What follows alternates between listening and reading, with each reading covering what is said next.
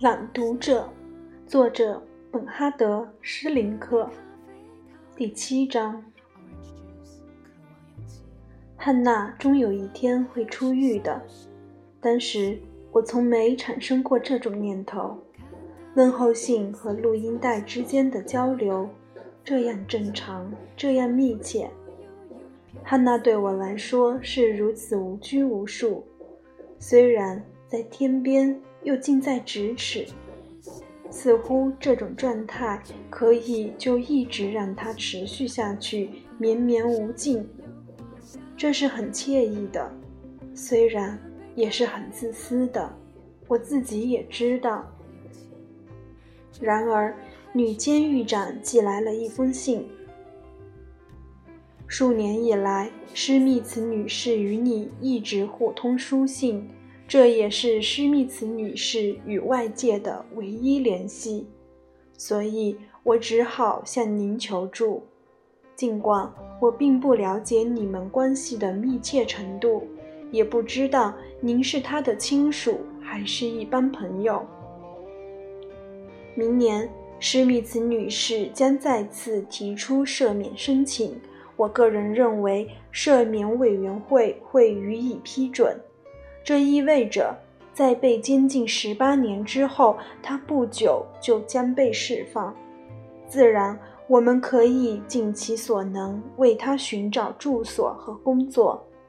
尽管他的身体依旧很健康，他在监狱缝纫厂里表现也很出色，但按照他的年龄来看，寻找一份工作仍然有一定困难。但是。如果他的亲属朋友也来关心此事，在他一旦出狱之后，将他安排在他们附近居住，并予以陪伴，使他能得到一定依靠和照顾，这将比我们来操办此事自要更更为妥帖。您也许无法想象。一个人在关押十八年之后，一旦出去，将会何等孤独无援。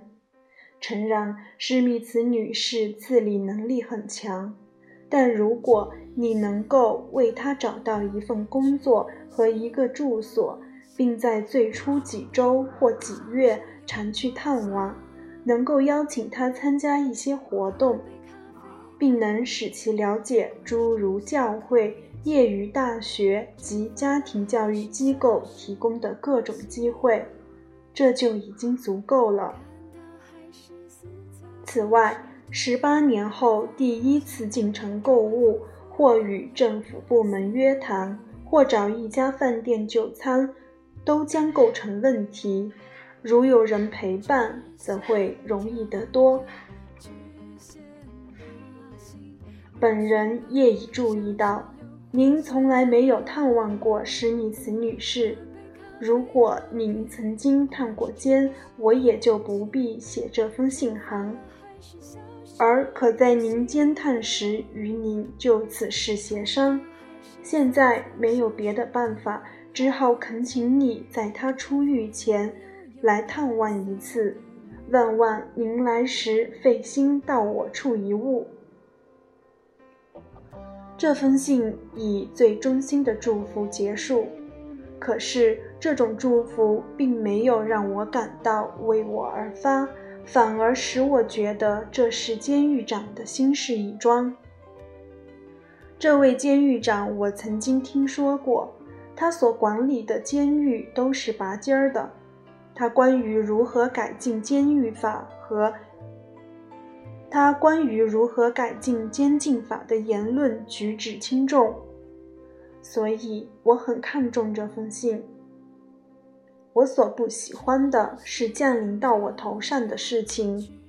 我要为汉娜的工作和住所操心，这是情理中事。我也马上采取了行动。我联系了几个朋友，都愿意把小型住房廉价出租给汉娜。他们正好有还未使用也没法租出去的屋子。我偶然到一家希腊裁缝那儿去改衣服，一问之下，那裁缝倒同意雇佣汉娜。原来跟他一起经营这家裁缝店的是他妹妹，正好搬回希腊去了。此外，汉娜出狱还有好长时间，我就开始留意有什么教会和世俗机构能够提供社会福利和学习机会。就是探望汉娜的事，我一拖再拖。恰恰因为汉娜和我处于一种特殊状态，潇洒自如地保持着既亲近又疏远的关系，我才不大情愿去探望她。我有一种感觉，汉娜对我只能是在某种距离之外才真实可信，像过去那样。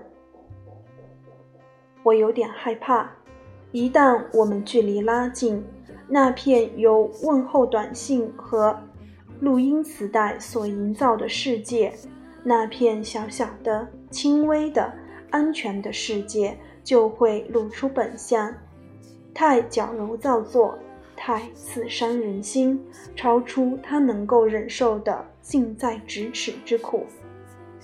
在这段时间里，我们之间发生了那么多变故。当我们两人再次面对面，这一切又怎能不浮现在我们眼前呢？岁月流逝，我还是没有去探监。我有很长时间没有从监狱长那儿听到消息了。我于是给他写了一封信。谈到给汉娜找房子、找工作等她要面临的事情，可是没有得到回音。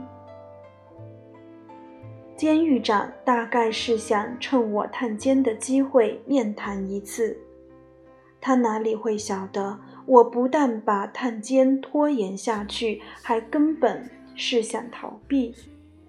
然而，赦免汉娜的决定终于批下来了。监狱长立刻给我打来电话，问我是不是可以马上去一次，因为再过一个礼拜，汉娜就要从监狱里放出来了。谢谢大家的收听，我们下期节目再见。